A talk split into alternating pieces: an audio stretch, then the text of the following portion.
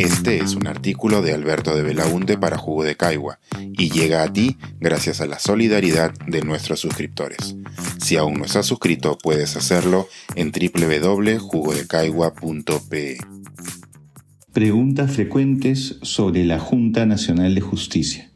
Todo lo que necesitas saber sobre la grave amenaza contra la Junta Nacional de Justicia en 7 minutos.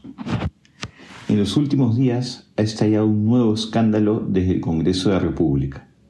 Un grupo de congresistas busca destituir a los integrantes de la Junta Nacional de Justicia, lo que significa una abierta vulneración a la independencia y balance de poderes. Sé que es difícil llevar la cuenta de los escándalos y amenazas que se producen desde el Congreso peruano, pero este es particularmente grave y merece nuestra atención. De hecho, es la más grave amenaza al Estado de Derecho desde que se recuperó la democracia en noviembre de 2000. Para ayudarlos a entender el caso, este breve artículo trae un formato de preguntas y respuestas. ¿Qué es la Junta Nacional de Justicia? Es el organismo constitucional autónomo encargado de nombrar, ratificar y destituir a los jueces y fiscales.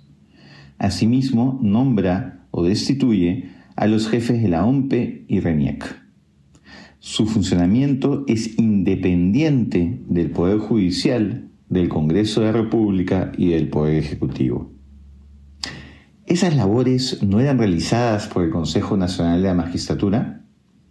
Así era antes, pero a raíz del escándalo denominado los cuellos blancos del puerto, donde se destapó una red de corrupción judicial que tenía como epicentro el Distrito Judicial del Callao, los entonces integrantes del Consejo Nacional de la Magistratura fueron destituidos y fue reformada la institución.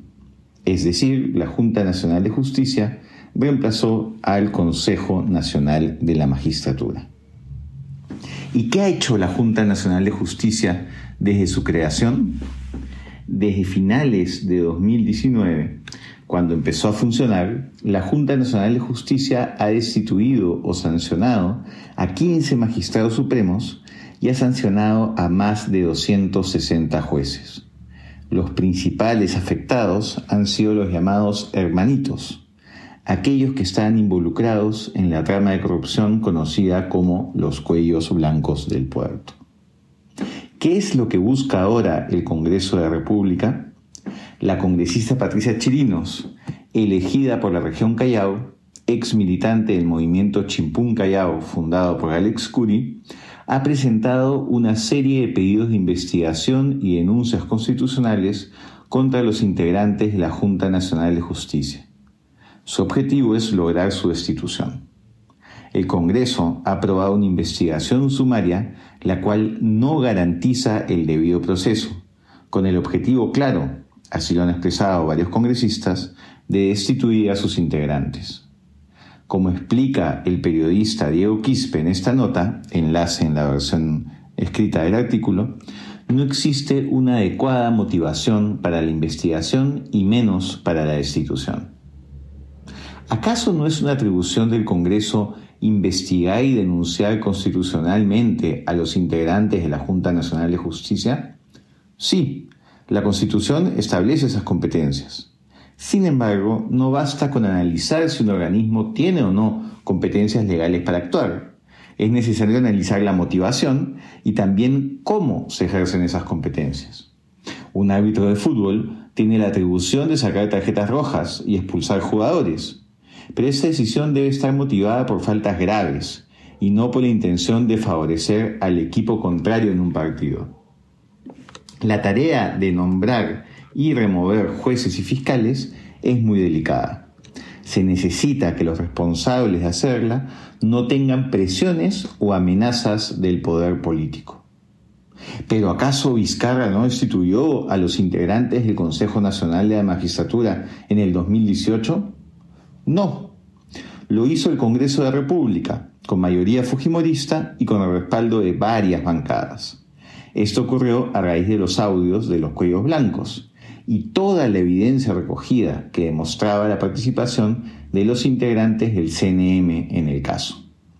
Las faltas graves estuvieron plenamente documentadas y la destitución se realizó respetando el debido proceso y con altos estándares probatorios. La Junta Nacional de Justicia fue creada por Vizcarra y la llenó de caviares. Aquí no hay una pregunta, pero igual la responderé, pues es una afirmación falsa que se repite mucho en redes. Ni Vizcarra creó la Junta Nacional de Justicia ni eligió a sus integrantes.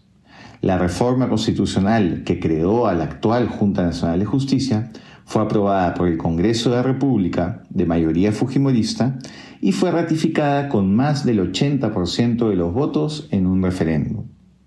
Los integrantes actuales de la Junta, entre quienes se encuentra una ex ministra de Justicia y un expresidente OCIPTEL designados por Alan García en su gobierno, ganaron un concurso público el 2019. Recordemos, además, que ese concurso público fue realizado por personas que, en su mayoría, no podrían ser tildadas de caviares o algo similar. La comisión fue presidida por Walter Gutiérrez, defensor del pueblo, integrada por la fiscal de la Nación, Zoraida Ábalos, el Contralor General de la República, Nelson Schack, el presidente del Tribunal Constitucional, Ernesto Blume, el del Poder Judicial, José Luis Lecaros, y los rectores Antonio Abruña de la Universidad Privada de Piura y Jorge Alba de la Universidad Nacional de Ingeniería, ambos en representación de las universidades del país. Además, pese a no ser el caso, si la Junta estuviese, entre comillas, llena de caviares, no es legal ni ético destituir autoridades por tener determinada ideología o mirada política, pues en el futuro un Congreso socialista podría destituir autoridades solo por ser liberales o uno progresista a funcionarios que considera conservadores. Eso solo sucede en dictaduras como las de Venezuela o Nicaragua. ¿Por qué es tan grave esta amenaza contra la Junta Nacional de Justicia? Si el Congreso de la República destituye de manera arbitraria a la Junta, mañana puede hacer lo mismo con Julio Velarde y el directorio del Banco Central de Reserva, con el Contralor o con cualquier institución que le resulte incómoda. No basta con que el Congreso tenga la atribución y los votos. Es necesario que respete la separación de poderes y los altos estándares que exige la Constitución para este tipo de procedimientos. De otra manera, desaparece el balance de poderes, requisito indispensable de cualquier democracia. Pensar, escribir, editar, grabar, coordinar, publicar y promover este y todos nuestros artículos en este podcast y nosotros los entregamos sin cobrar. Contribuye en www.jugodecaigua.pe barra suscríbete y de paso envía como suscriptor nuestras reuniones editoriales.